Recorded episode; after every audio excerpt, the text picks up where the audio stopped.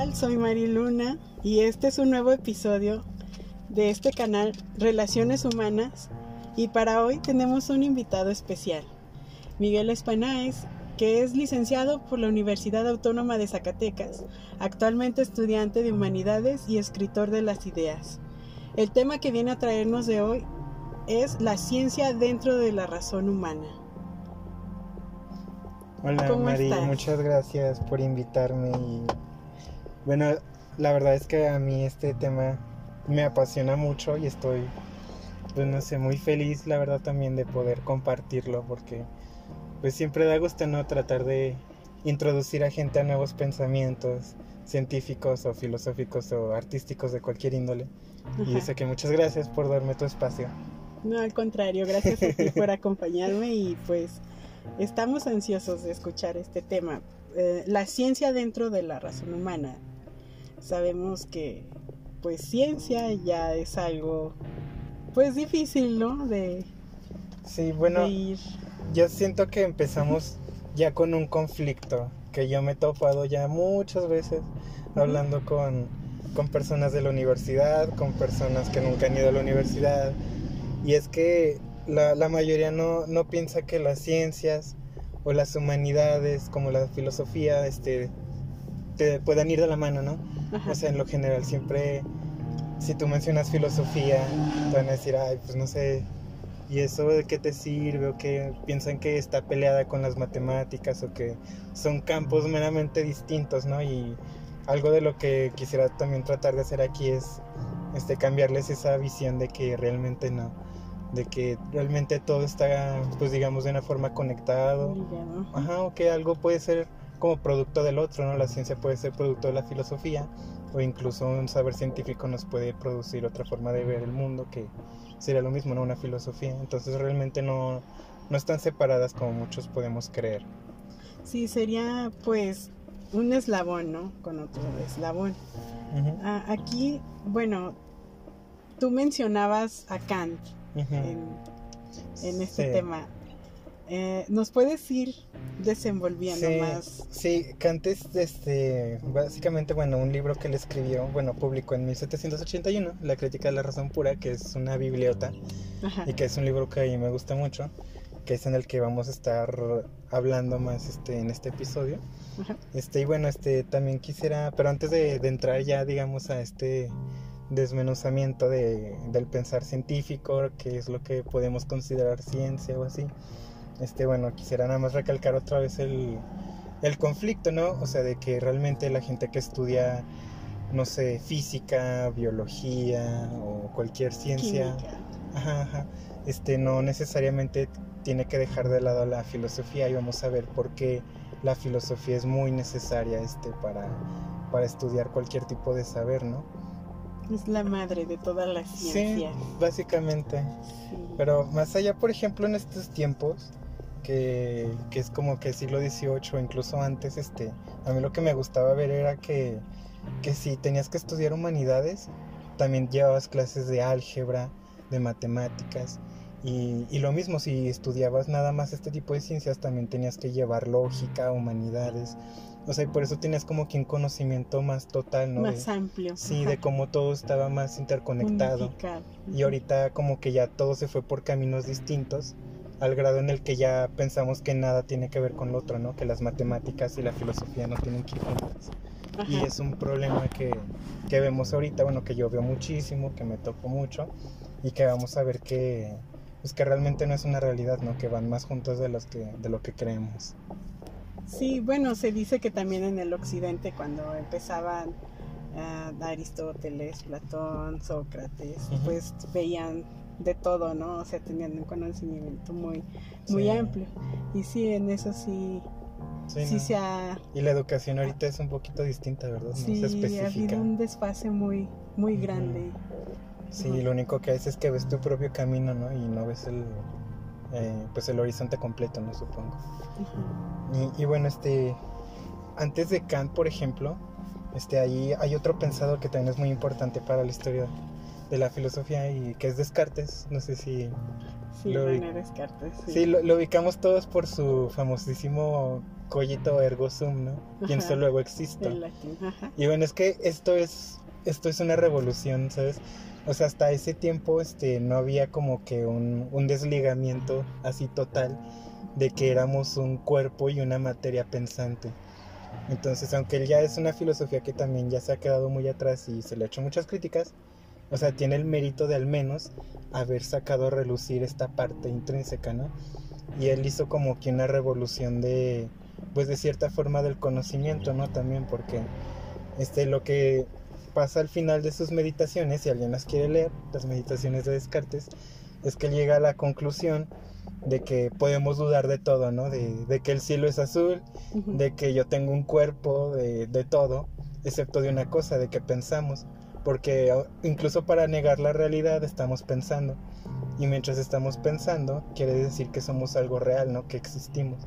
Por eso pienso, luego existo, ¿no? Es la única certeza que existe para Descartes. Y entonces, eso, digamos que la lectura que hace Kant de él es muy interesante porque él, él, él lo lee de esta forma. Todo lo que conocemos no está fuera de nosotros, está dentro de nosotros. O sea, la verdad la tenemos que buscar adentro de nosotros mismos, no en las cosas, no en el cielo, no en, en los cuerpos. Por eso formas. es importante aquí el autoconocimiento, ¿no? Supongo que va más ah, de la mano. No sé si sea lo del autoconocimiento, que a base de eso ya nosotros mismos creamos nuestra propia realidad. No sé si sea por ahí. Sí, sí, más o menos sí. Este Descartes era muy famoso por quedarse muy tarde en cama, de que le gustaba tener sus sesiones de meditación así hasta bien tarde, pero porque él también pensaba, ¿no? Que, que tenías que estar reflexionando mucho, porque es como encontrarte, ¿no? Contigo mismo, es un diálogo contigo mismo y pues eventualmente muchas cosas salen a la luz, ¿no? Y te cuestionas muchas cosas simplemente por reflexionar y conocerte a ti mismo. Pero sí, no, no sé si eso respondió un poquito a Sí, sí, va, tu... Sí. va acorde. Ok, Ok. Fíjate, poquito antes de, de Kant ahí como hay problemas en, en lo que es el conocimiento, en lo que definimos como conocimiento, ¿no? Que es de lo que vamos a partir en este podcast, ¿no? O sea, nosotros nos podemos preguntar, bueno, ¿qué es ciencia? ¿Realmente los conocimientos que nos da la ciencia son verdaderos conocimientos? ¿Cómo sabemos que son verdaderos? ¿Cómo sabemos que, que es conocimiento? ¿no? O sea, hay muchas cosas, ¿no? Y hay como que dos corrientes antes de Kant que están como peleándose mucho, que es la corriente de los racionalistas, Eh, que básicamente empieza con Descartes, que, que piensan que, bueno, que sí, ¿no? que todo el conocimiento está adentro, en la mente, en los conceptos, en el entendimiento que siempre está dudando.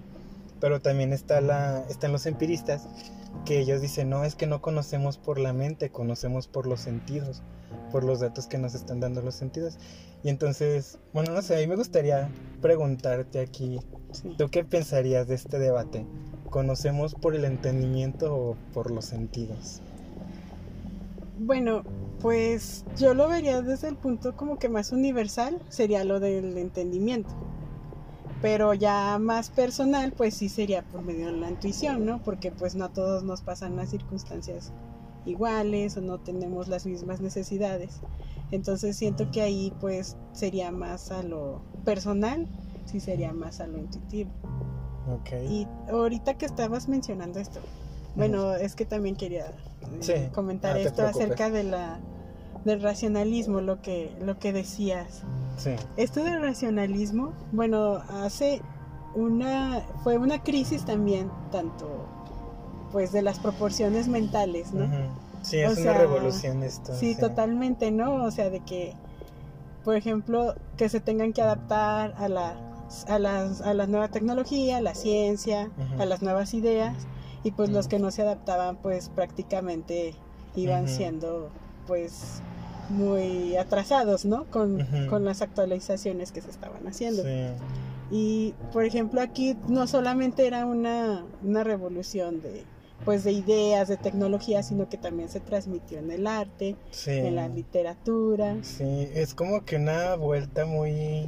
muy tremenda. Sí, porque, o sea, es como voltear todo lo que siempre has creído, más o menos. Porque, o sea, antes de Descartes, por ejemplo, lo que era el pensamiento clásico era, pues, preguntarte por la- las cosas, ¿no? qué son las cosas, qué no son las cosas, como hace Aristóteles con su, con su lógica y sus silogismos. Y, con René Descartes eso ya, ya, es distinto, ¿no? Ya, ya no es la cosa, más bien soy yo el que estoy pensando la cosa. es eh, como que empieza a ser una revolución, ¿no? Que, que tiene que repercutir en todo, ¿no? Tarde o temprano. y, y, bueno, o sea, en estas dos corrientes que te decía, que se están peleando, ¿no? Así como de que no, es el entendimiento el que nos da conocimiento. Dice, no, son los sentidos. Y entonces Kant, este, él, él está sumergido en esta época, ¿no? O sea, en que están estos debates pasando. Y él tiene las mismas preguntas también. Y dice, pues entonces, ¿qué es ciencia? ¿Qué conocemos? ¿Qué podemos conocer? ¿O quién tiene la razón? ¿no? Y esto es lo que él trata de abordar en, en su libro que les digo, La crítica de la razón pura, que es el que vamos a estar examinando aquí.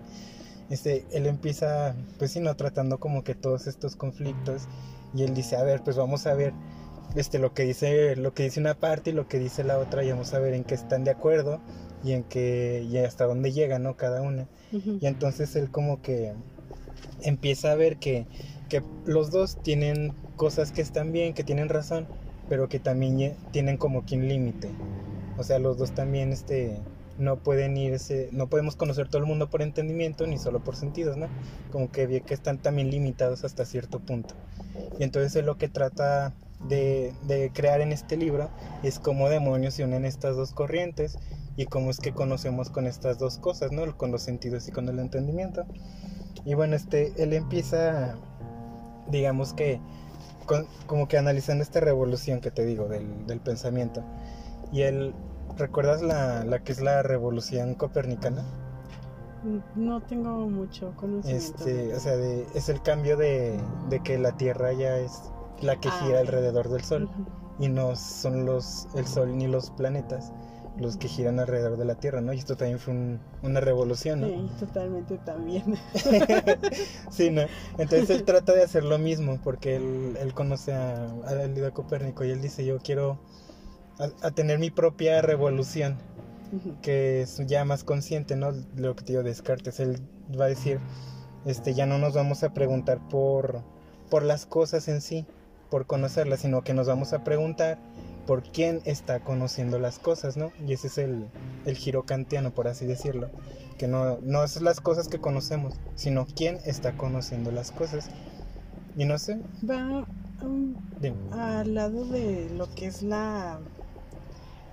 de la conciencia. Aquí puede entrar eso, la conciencia. Podría ¿A qué te refieres? Más sí, o, sea que sí, por ejemplo, todo esto va ligado a, la conciencia de, de cada ser. O sea que sí, todo tiene mm. que ser. Ok, sí, yo creo que ya es todavía más moderno, ¿verdad? Ya un poquito más este particular, porque obviamente cada uno también este va construyendo su propio universo. Sí. Pero bueno, todavía lo que Kant lo, que está tratando de hacer es hacerlo, pero desde la razón humana. O sea, desde toda la razón humana. de lo que nos, nos unifica a todos. Y bueno, tengo una pregunta. ¿Por qué crees que sea esas limitaciones? De las corrientes de las dos ideas. Ah, ok. Qué bueno que me lo preguntes. Porque crees que ambos en las dos ideas tengan esas limitaciones. ¿A qué se debe? No sé si sea falta de, de no sé, de más conocimiento. bueno, es que en una vida no te abarca tampoco para tener tanto tiempo de, conocimiento, pero tiene que haber otras, otras circunstancias, ¿no? Sí, es que fíjate, vamos a... Fíjate que qué bueno que me preguntas eso, porque... Ok, ¿cuáles son los problemas de... O sea, ok, sí conocemos por la razón como los empiristas, los empiristas, perdón, los racionalistas, sí cierto, o sea, nosotros creamos ideas a través de conceptos, ¿no? Conceptos encadenados. Y, y Por medio de algoritmos. Y tú piensas en las matemáticas. Las matemáticas son operaciones conceptuales. O sea, 3 por 3, 9. O sea, son puras este, operaciones mentales y que son verídicas, ¿no? Tú puedes comprobarlo con palitos y lo que quieras. Y 3 más 3 son 3, por 3 son 9, ¿no? O sea, o sea hasta ahí están bien los, los, racionalistas. Y luego también este, tienes este los, los empiristas decir, bueno, es que los sentidos también te dan datos, ¿sí es cierto? O sea, tú ves, este, hace calor, hace frío, tu cuerpo lo va a sentir, ¿no? Tu cuerpo te va a decir, oye, está cambiando la temperatura, tengo, tengo frío, tengo mucho calor, no sé, ¿no? Pero, ok, hasta ahí vamos bien, ¿no? O sea, tienen, tienen algo chido los dos, pero, pero tienen límites. Y, y hay problemas con los dos. Por ejemplo, primero con los empiristas, los sentidos. Los sentidos no, no abarcan todo, hay cosas que como humanos no podemos experimentar. Es más inmediato, ¿no? Sí. Más, más ligado a lo, al simbolismo también podría ser, ¿no? ¿Al simbolismo? O, sí, a lo inmediato, a lo visual. Bueno, a lo, que, a lo que te trae tus sentidos. Todos tus sentidos, el olfato, la vista, el tacto. Pero tus sentidos no llegan a muchas cosas. Tú no puedes, por ejemplo, nuestro cuerpo no puede llegar al sol. No podemos este, experimentar el espacio. No podemos experimentar ir al centro de la Tierra o sea, nuestros sentidos tienen un límite que no pueden traspasar. Nos morimos, o sea, nuestra, nuestros sentidos humanos tienen un límite que ya no pueden experimentar más allá. Y bueno, y luego qué pasa con, con los empiristas, ¿no? Que es lo que está también el límite de los empiristas, ok. Que aunque las matemáticas este, sean muy bonitas en la cabeza, concuerden, embonen y las operaciones sean muy perfectas, al fin y al cabo son conceptos, ¿no? y para probarlos tenemos que, pues sí, no tenemos que pasarlos a un plano más empírico para decir, a ver si es cierto que 3, 3 por 3 son 9, tengo que comprobarlo. O sea, es el problema, que todo lo que está en los conceptos tiene que comprobarse también. Que no sea tan abstracto.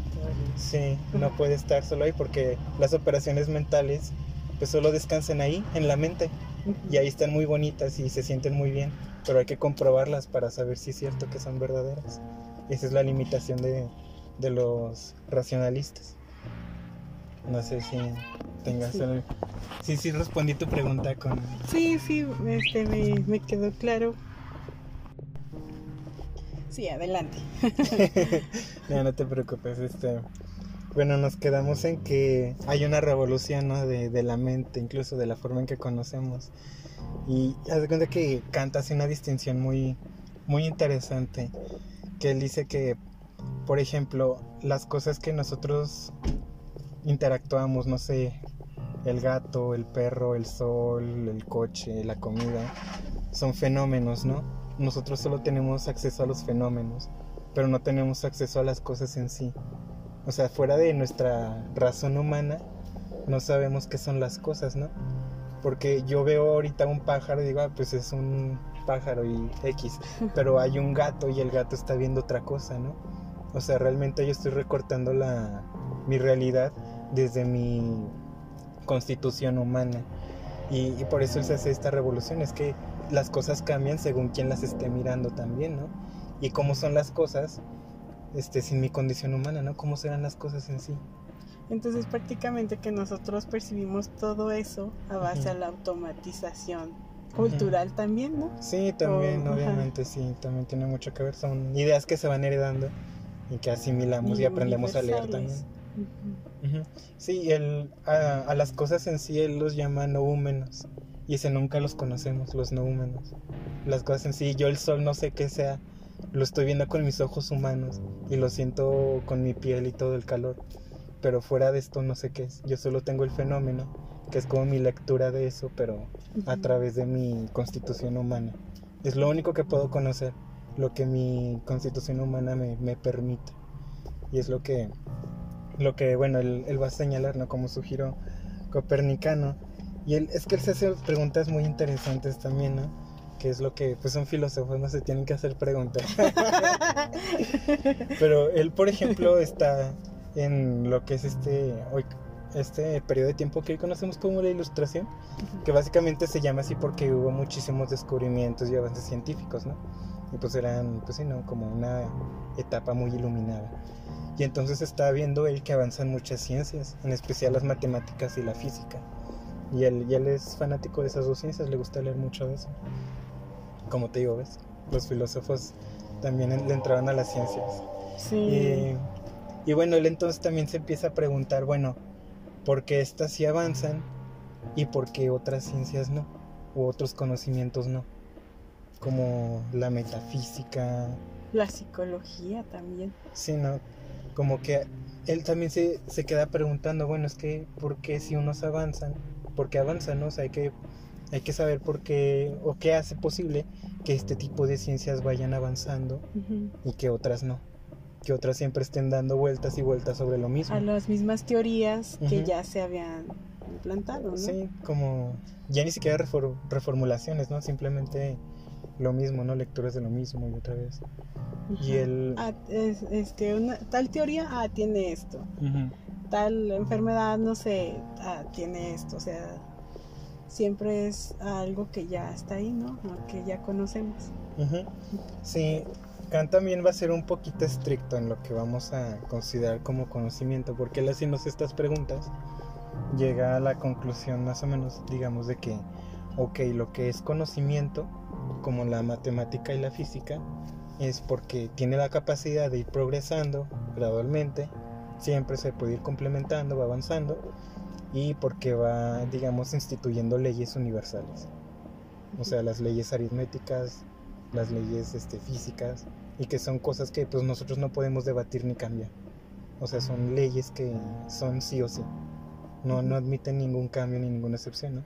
Y él dice, eso son lo que yo voy a tomar por conocimiento, que progresa y que es para, que es una ley universal, que no, que no se puede complementar, no se puede debatir, o sea, no podemos debatir que 2 más 2 es 4, o sea, o un cuadrado con cuatro lados, no hay cuadrados de tres lados, o sea, no admite excepciones. Eso es lo que él va como a, a decir, esto es conocimiento, ¿no? Y entonces de ahí va a decir, ok, entonces ya sé lo que es más o menos conocimiento, o conocimiento científico, si lo quieres ver así. Pero ahora la, la siguiente pregunta que, que, que le va a salir es, ¿y cómo sé que esto es conocimiento, no? O sea, ¿cómo llego yo a saber que, que esto es conocimiento y no, pues no lo sé, una mera fantasía o un mero, una mera idea bonita en mi cabeza, ¿no? Automatizada nuevamente, ¿no? Ujú. Lo que ya decíamos. Sí, y bueno, digamos que ahora sí ya, ya voy a entrar, ahora sí a lo que es este, este libro de la crítica. Crítica a la Razón Pura, que se los recomiendo a todo el mundo. Es muy complejo, pero vale mucho la pena. Y, y bueno, es que él, tomando todavía todo esto de las corrientes, que te digo, eran los racionalistas y los empiristas, o si no quieren verlo así, nomás piensen los sentidos y el entendimiento, porque vamos a estar dialogando mucho de esto, ¿no? De, de lo- de estos dos lados, ¿no? Y cómo interactúan para crear conocimiento o saber científico, ¿no? Este, y bueno, él, por ejemplo, este, ¿qué te diré? Hay como que unas estructuras que le encuentra que, que están adentro de cada ser humano, que ya son previas, que tenemos desde el nacimiento. Es bueno, él, él en el libro también tiene el proceso de cómo llega a estas, pero eso me lo voy a omitir por brevedad. Pero bueno, este, digamos que hay formas o no sé, modos que ya tenemos desde que nacemos y que nos permiten experimentar el mundo. O sea, que no lo aprendemos, que nadie nos lo da, ¿no? O sea, simplemente ya lo tenemos. O sea, lo tenemos ya en la mochila al nacer, ¿no? Mm. O sea, que son que son como que las facultades que nos permiten conocer todo, todo lo que nos rodea y así, ¿no? Y, y bueno, él a estos, a estos filtros, a estos modos, este, él, él les llama como conceptos a priori. A priori es como antes de, pero yo no voy a meterme en su tecnicismo para no confundirlos, pero básicamente esto significa que es algo que está antes de cualquier experiencia. O sea, esto es lo que nos permite a nosotros tener experiencias, pero no, no es algo que aprendemos de la experiencia. Como aprendemos de la experiencia que el, que el fuego quema, pero hay algo que ya nos permite en primera este, sentir que algo quema, que existe alguna cosa como el fuego, que lo podemos ver, o sea, siempre hay algo más atrás que ya nos permite llegar a esto. No, es, no es Sí, algo sí, que aprendemos, sí. Ajá. A veces la filosofía es medio compleja y espero no estarlos confundiendo. No, pero sí. Sí. Sí, sí. Ajá, Sí, es, eh, es el tema, pero a mí me fascina mucho esto, perdón si, si a veces Es que me... sí, sí sea lo que vas a.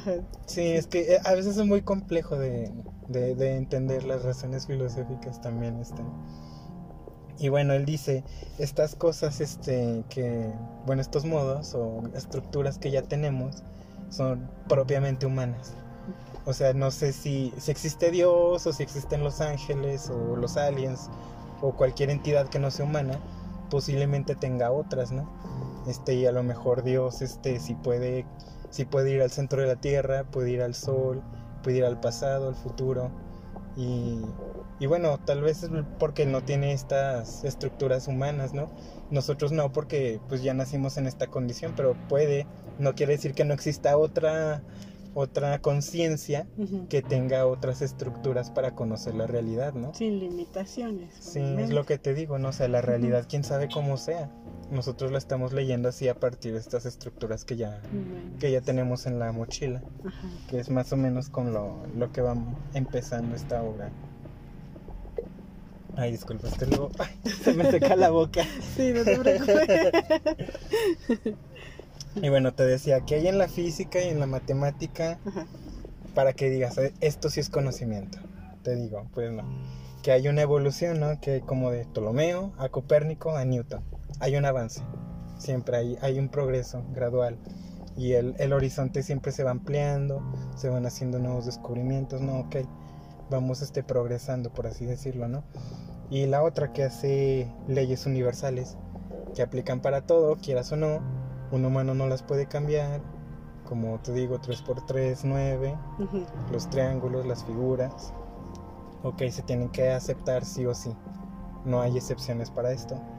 Y bueno, entonces él dice que la forma que nosotros llegamos a estas nociones de geometría, de matemática, de física, es porque estamos haciendo, digamos, un juego con estas estructuras que ya tenemos como humanos este, y, que se van a derivar de esto, ¿no? De los sentidos y del entendimiento.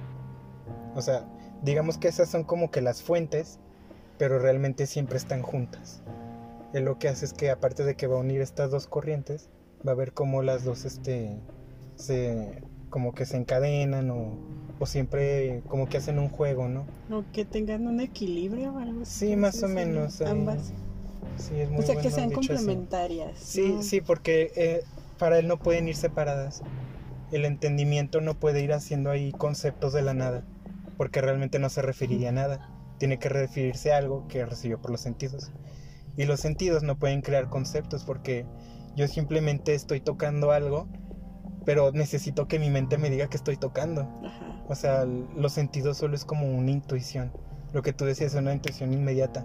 No sé qué sea, necesito que algo me lo represente para saber qué está pasando, ¿no? Ahí entraría lo del simbolismo, lo que te decía, de algo inmediato, para pues tenerlo un mm. poco más... Ah, ok, sí, sí, ya te entendí más. Ok, sí. Y, bueno, o sea, te digo, estas dos formas, este, la sensibilidad y el entendimiento, bueno, cada vez que yo diga sensibilidad, piensen en los sentidos.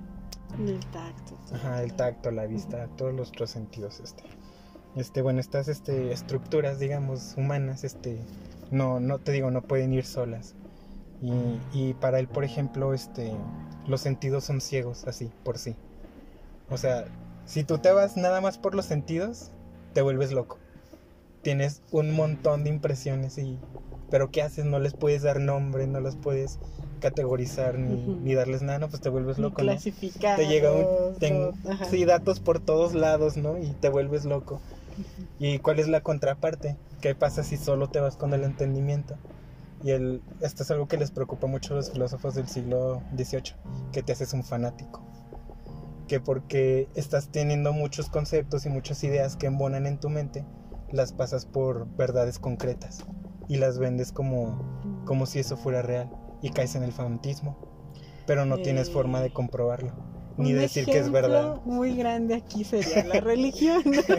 Sí, es, la ilustración es el siglo casi casi de, de los ateos, ¿verdad? Pero, Sí, les da mucho miedo el fanatismo. Y, y bueno, tiene sentido para Kant y todavía para nosotros, ¿no? De que, sí, no, si solo te estás yendo por este castillo en el aire que estás construyendo, pero que tenga sentido para ti o para un colectivo, necesita comprobarse. O sea, no puedes pasarlo por verdad nada más por porque sí, no nada más porque el ingenio lo, lo estructura muy bien, ¿no? O, así que te digo, si te vas por cada uno, o caes en la locura o caes en el fanatismo. Pero el fanatismo también sería otra clase de locura, ¿no? Sí, más o menos. Bueno, yo lo vería así. Sí, no, es como que van Sí. sin riendas, ¿no? Necesitas Sí. agarrar las dos partes, a los sentidos y el entendimiento, ¿no? Porque si no se desbocan. Sí, son dos extremidades. Sí, por eso él, él piensa, sino que los sentidos este, son ciegos porque no pueden representarse cosas, nada más sienten. Y el entendimiento no siente. El, el entendimiento solo puede representar y crear conceptos, pero el entendimiento no, no siente el calor, no siente el frío. Eso es parte de los sentidos, ¿no? Entonces por eso se necesitan del uno al otro. Este, no, no pueden separarse nunca.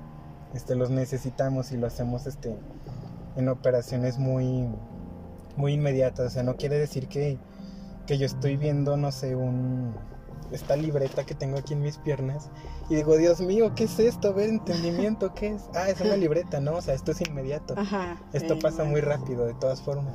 O sea, porque sea muy rápido no quiere decir que, que, que estén, bueno, se están separadas para él, pero ocurre muy rápido este juego. O sea, no, es, sí, no, es, es inmediato.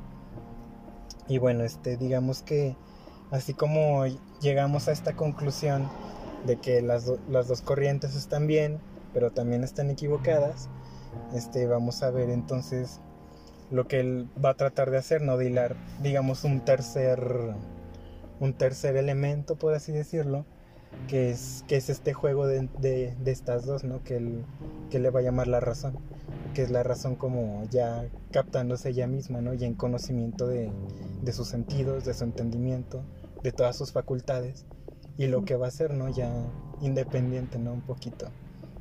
Y, y bueno, este... ¿Todo bien hasta ahora? Sí, Espero hasta- no estar Sí, hasta, hasta ahorita confundiendo a tus podcast escuchas. Bueno, hasta ahorita sí a lo que llevamos entendido es de que sí habían dos puntos de vista que al final deben de ser pues complementados, ¿no? O sea, que ambos tienen que necesitan uno tanto del otro. Ujú. Sí. Sí, no, está. Es interesante, ¿no? Ver cómo también llega alguien, este. Así como que. mm, No hay que estarnos peleando, ¿no? A ver, vamos a ver qué. qué, qué está pasando, ¿no? Hay que armar todo esto. Hay que agarrar lo, lo bueno de, de los dos lados. Y sí, supongo que hubo varias peripecias que pues trataron de pues tener tanto razón del uno como razón del otro, ¿no? Y, y eso cómo lo pondrías aquí en la actualidad? ¿Cómo? Como, o sea, en la actualidad todavía vemos este tipo de cosas, este tipo de, de diferencias. O sea, que haya todavía personas que se vayan más a lo intuitivo. Mm, puede ser. Fíjate, Yo una vez hice un experimento en una de mis historias de Instagram. Este. Creo que fue después de leer este. Porque a uno le salen preguntas, ¿no? Después de que lee cualquier libro. Y yo, yo puse así como de. ¿Cómo conocemos? Y puse sentidos, entendimiento. Creo que también puse emociones y imaginación, algo así puse. Nada más porque quería ver qué, qué, qué me respondía, ¿no? La, la gente de Instagram. Ajá. Y la mayoría de ellos respondió sentidos. Sentidos. Sentidos. Mm. Sí, no es más inmediato. Es, creo que más inmediato incluso que, que el entendimiento, ¿no? Sí, de hecho, se podría decir que también no, no funciona tanto ahí la conciencia, ¿no? Se podría decir, de- por medio de lo inmediato, porque es más fácil, es más fácil de, de asimilar y rápido. Ah, esto, Sí, aunque hay veces que se eclipsan, ¿no? Porque hay veces que tú sientes un dolor, pero si te pones a pensar en algo, se te olvida ahorita que estás pasando por un dolor, ¿no? sí. O sí. sea, está también chido ese juego, ¿no? Sí. bueno, está interesante. Por eso, bueno, aquí sería, pues ya haciendo esto del, del simbolismo, por eso están los logos, los eslóganos, los iconos. Todo eso también para pues ya sea Porque lo captas por los ojos, ¿no? Sí, atrapar, es tu, tu sentido visual el que lo está leyendo. sí y de cualquier Es un mensaje más inmediato, sí, sí incluso cualquier no sé comercial que, que vaya Mm. que vayas a hacer si quieres que no sé, que consuman algún producto o algo, pues sí, ¿no? Mm. Todo tiene un, algo inmediato, Sí. o sea, que sea más... Haces como rápido. juegos publicitarios con los sentidos, ¿no? Ajá. Como el- a mí se me ocurrió ahorita el, el de los catálogos que te ponen el perfumito y para que lo huelas, una muestra. sí, ¿verdad? Sí, y alguna vez vi una banda que este Tudor Cinema Club en, hicieron para publicidad de uno de sus discos, pusieron como telefonitos en la calle y los levantabas y, y sonaba una rola de su nuevo disco. Y era como la publicidad Qué chido. de que escucharas su nuevo disco. Suena, eso sí suena también Sí, interesante. no. Sí. Ah. Pues sí, sí, unos sería lo... interesantes. Sí, continuar. Gracias. Bueno, espero. Bueno, yo sé que a veces es mucho, mucha información, o mucho peso. Mucho peso de la realidad. Mucho peso de la realidad, sí. Sí, bueno, como somera recapitulación, ¿no? Tenemos la pregunta por la ciencia, cómo conocemos y cómo podemos estar seguros de que lo que conocemos es conocimiento, ¿no? Y bueno, ya así llegamos a estas dos estructuras que ya tenemos, que es los sentidos y el entendimiento. O sea, esto no vamos a una escuela a adquirirlo o lo compramos, es algo que ya tenemos desde que nacemos. La capacidad de tener representaciones mentales y la capacidad de sentir. Pero bueno, él las va, digamos que ahora a ver con una lupa. Este, por eso este libro es una bibliota, porque sí, ahora él va a entrar a ver. Vamos a desmenuzar la sensibilidad y el entendimiento. Eso de la sensibilidad entra más en la sobrevivencia, ¿no? También. Porque, a ver, cuéntame. Pues sí, esto que dices que ya lo tenemos este, implantado desde que Sí, nacemos. por nuestra condición humana. Sí, no, sí. es la, la, la forma de sobrevivencia, ¿no? Sería lo inmediato. No sé si me explico, o sea, que vaya ligado la, la sobrevivencia con lo inmediato, la forma de reaccionar Ajá. ante alguna peripecia, podría Sí. decirse. Sí, aunque ya la reacción yo siento que ya es una respuesta a algo que ya te dieron los sentidos. Porque para reaccionar con el fuego que te está Ajá. quemando ya tuviste primero que tener un sentido de... De, que eso te sentir, causa sí, daño. Ah, antes ok, de la reacción. Ajá, Eh, Eso sí. es lo que, lo que va todo esto, ¿no? Antes de crear cualquier teoría científica o cualquier cosa, tenemos que desmenuzar todo esto, ¿no? Como, por eso él, él también a estas estructuras les llama como, bueno, aparte de que les dice a priori, les dice como intuiciones puras, por eso se llama crítica de la razón pura. O sea, son como que las formas en su estado más, más, más puro, más natural, más Más intrínseco, sino el que ya tenemos, el que, el que nos permite conocer ajá. antes de, de cualquier cosa, de que está nevando, de que nos está quemando algo así, ¿no? Este, y bueno, te digo, vamos ahora, bueno, lo que va a hacer es verla, como que con una lupita, y bueno, vamos a, por motivos del orden, a empezar con la sensibilidad, ¿no? Y bueno, o sea, así como la, el conocimiento, lo que nos permite conocer, se divide en los dos, que son cuáles? Los sentidos y el entendimiento. ¿Qué está pasando? Vamos a ver que ahora también estas se van a, a dividir en otras categorías, que son las que nos permiten conocer. Y bueno, empezamos con la sensibilidad, ¿no? Por motivo de orden. Que bueno, o sea, hasta tiene sentido ahora que lo decimos, ¿no? Tal vez sea más inmediato que el entendimiento, ¿no? Sí. Si no, imagino que, no sé, a veces tú sientes si tienes gato o perro cuando te saltan. Antes de saber, ay, es mi gato. Primero sentiste que, que se te vino encima, ¿no? Que se te subió a las piernas, ¿no? Como que trabajó tal vez el sentido. Como tú lo entendiste, ¿no? Lo que... Esto, la ignorancia va al lado de, de esto de los sentidos. ¿Se podría decir así? ¿O tú qué A piensas? ver, ¿cómo- ¿a qué te refieres más o menos? Ah, sí, por ejemplo, como es inmediato, eh, O sea, es inmediato, pero sí pasa muy rápido. que no te deje pensar, que no te deje analizarlo, Mm. racional, razonarlo. ¿Puede la ignorancia Sí. ir al lado de Sí, eso ya, ya podemos, Sí, este. Bueno, sí, sí es como que parte ya de la razón. Porque ya a veces ya la razón teniendo estas dos cosas ya se crea muchas cosas. Aquí sería lo de lo del corazón con lo del, con lo del pensamiento, ¿no? Sí, aunque trabajen juntos también la razón se puede desbocar. Y el creyendo corazón. muchas cosas, sí, sí. Sí, de hecho yo en, en el, en el canal, en el canal, en el otro episodio que, que di acerca de Sostiene Pereira, del libro que leí, que también se lo recomendé, ahí hace, hace una, una aclaración este sujeto de que pues se debe de, de llevar un equilibrio tanto de la razón como del corazón. Ahora entiendo lo, bueno ya aterrizándolo aquí con tus puntos, ¿verdad? Eh, sí. Sí, muy bien.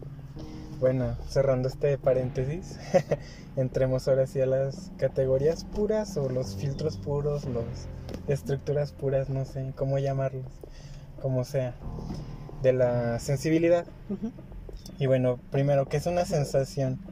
Este, la sensación es, digamos, este, lo que, la respuesta que tenemos después de, de un factor externo. O sea, los sentidos son, son nuestros, son propios Ujú. pero lo que está afuera no. El calor que recibo es externo. El dolor que me inflige una espina o algo así es externo. O sea, son, digamos que, elementos que están afuera que yo voy a, a leer a través de mis sentidos, que van a perturbar, digamos, mi interior, ¿no? O sea, nada más yo tengo los sentidos, pero y con esos leo lo demás, pero todo lo demás es pues es externo, ¿no? Las superficies, las temperaturas, este pues todo, ¿no? La distancia, lo bonito, lo feo. y, y bueno, o sea, ya sabemos, ¿no? Los sentidos tienen una intuición, este, aunque no se forman un concepto todavía. Sienten cualquier cosa, cualquier perturbación ¿no? en- en ellos mismos. Y bueno, digamos que la sensibilidad tiene dos, dos modos o filtros que nos permiten tener sentidos. Y son muy importantes. Nos van a dar aquí ya muchas cosas que debatir, estoy seguro. Pero los dos modos de la sensibilidad Ajá, son el espacio y el tiempo. El espacio y el tiempo. El La sensibilidad. Ajá, sí.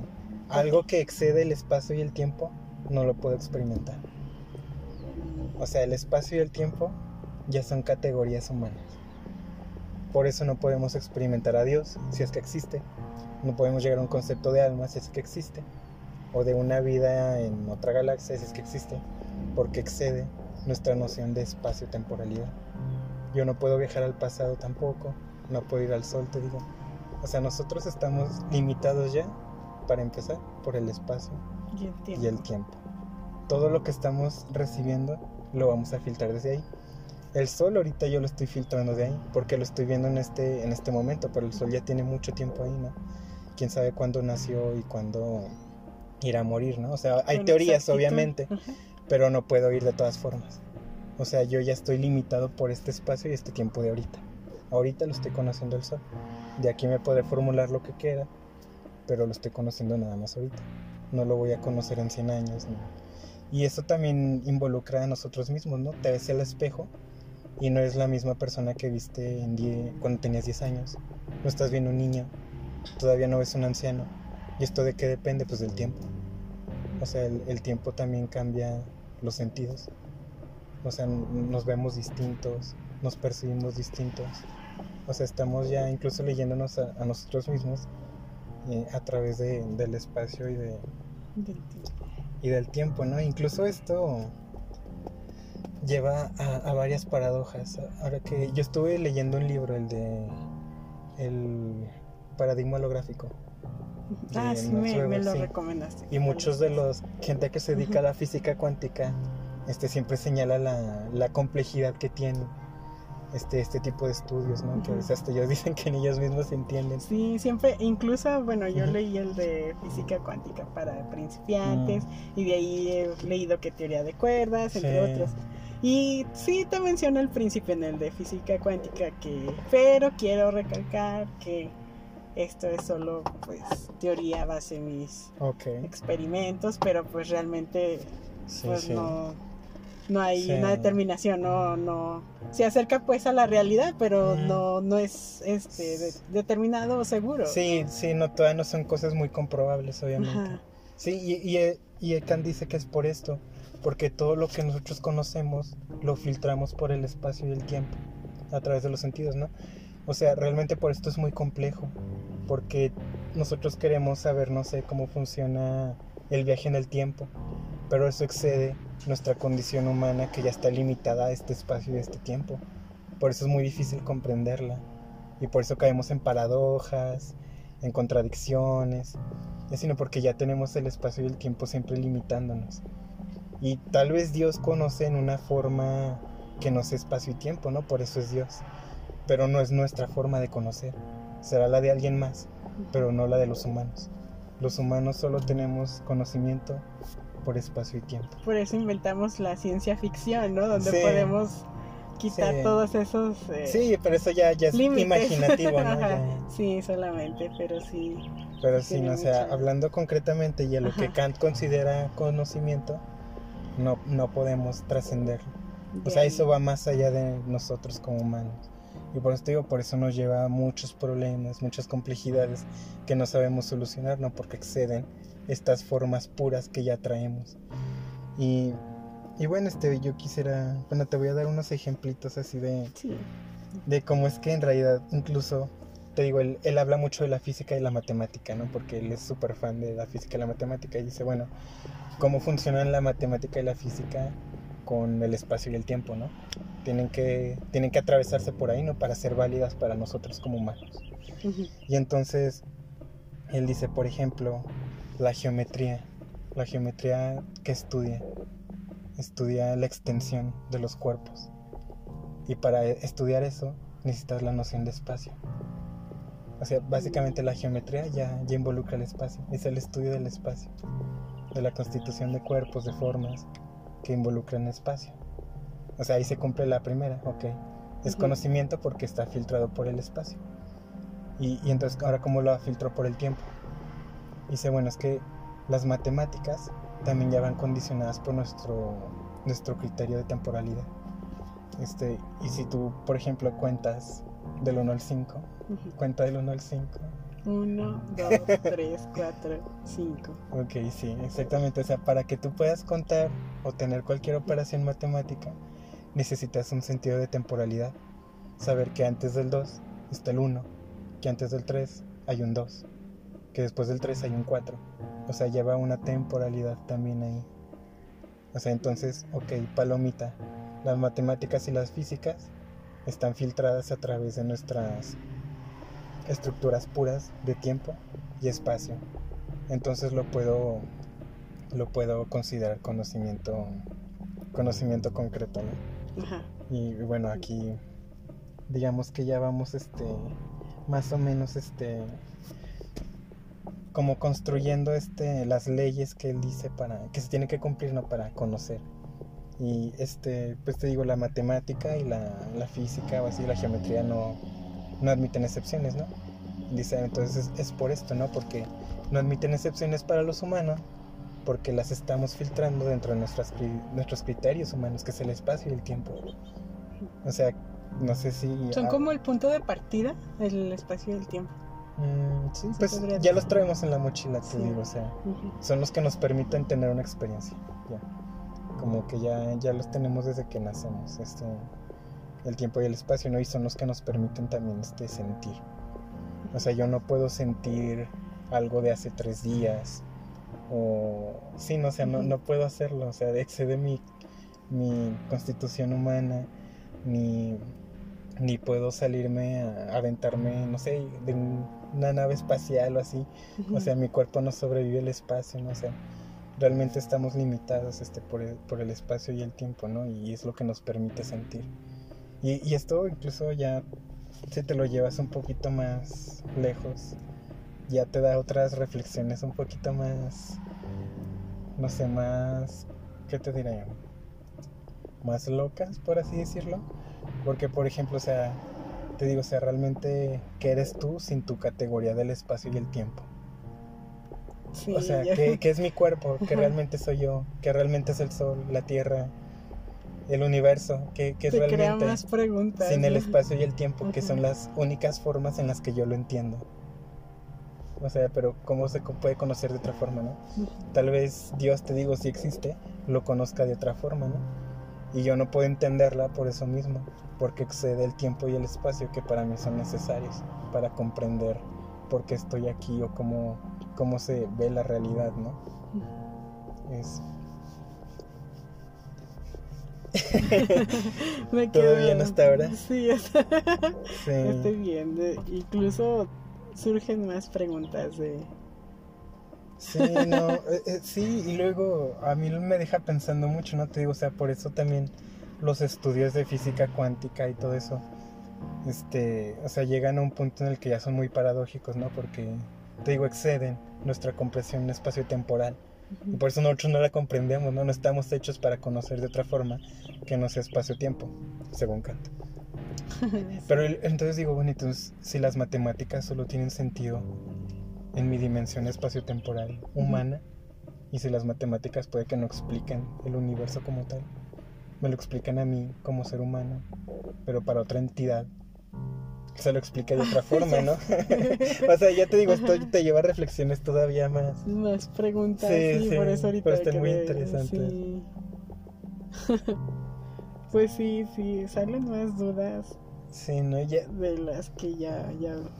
sí, uno empieza... Es que en sí de por sí ese tema es muy amplio, el de la Sí. mecánica cuántica y, y sí hay Sí, muchas tema. paradojas. Ah, sí, te, te había dicho de la película Interestelar, que hace poco Ujú. la vimos Ah, también. Ahí reúne varios Tal puntos vez deba verla. pero pues no deja de ser ficción, al final de cuentas son Ujú. las cosas. Y, y también sale lo de la teoría de, de cuerdas, mecánica cuántica, o sea, pero sí le meten ficción Sí, es que con la ficción arreglas todo, ¿no? arreglar la Ajá, historia, porque, bueno, no te la quiero spoilear, pero No, no te necesitas verla. Pero sí, sí cierto, o sea, no, no hay una respuesta realmente ¿no? A todo. Sí, sí, me imagino, ya con la ficción pues te ahorras este el quebradero de cerebro, ¿no? Y te inventas una solución. Algo más inmediato y rápido que no te no te cause ningún conflicto. Y bueno, este, no sé si quieras agregar otro, otro tema más o otra definición. No, pues mira, apenas no sé si me lo creas, pero vamos a la mitad de este apasionante tema. apenas nos quedamos Sí. en los sentidos. Pero está muy interesante, espero que al menos este se haya comprendido muchas cosas de por qué este y, y bueno, espero no haberlos confundido mucho con estas teorías, este y bueno, espero se conecten también al siguiente episodio donde vamos a continuar. Porque es un tema bastante largo. Sí, sí, tenemos- te digo, apenas estamos con los sentidos. Ya tenemos que analizar el entendimiento y el juego que ahora sí van a hacer los dos. Y luego ya tenemos que, más o menos aquí yo quiero aplicarlo, ¿no? Una teoría científica para que veamos qué, qué tanto juegan. Sí, de hecho, bueno, yo eh, me he acordado así de varias, varias Ujú. teorías científicas y Sí. también sí. Sí, y espero, espero que si realmente les está gustando se vayan a la fuente que es Kant y no se queden nomás con Kant, ¿no? O sea, se vayan con, con otros pensadores, con otros científicos, ¿no? O sea, ya después. Pero sí, es, es- Vayan, es un tema muy ajá. apasionante y ahí me enamoró este señor. No digo que yo crea exactamente que así funciona la realidad, pero, pero soy fan. soy un fan moderno con mis excepciones de todas formas.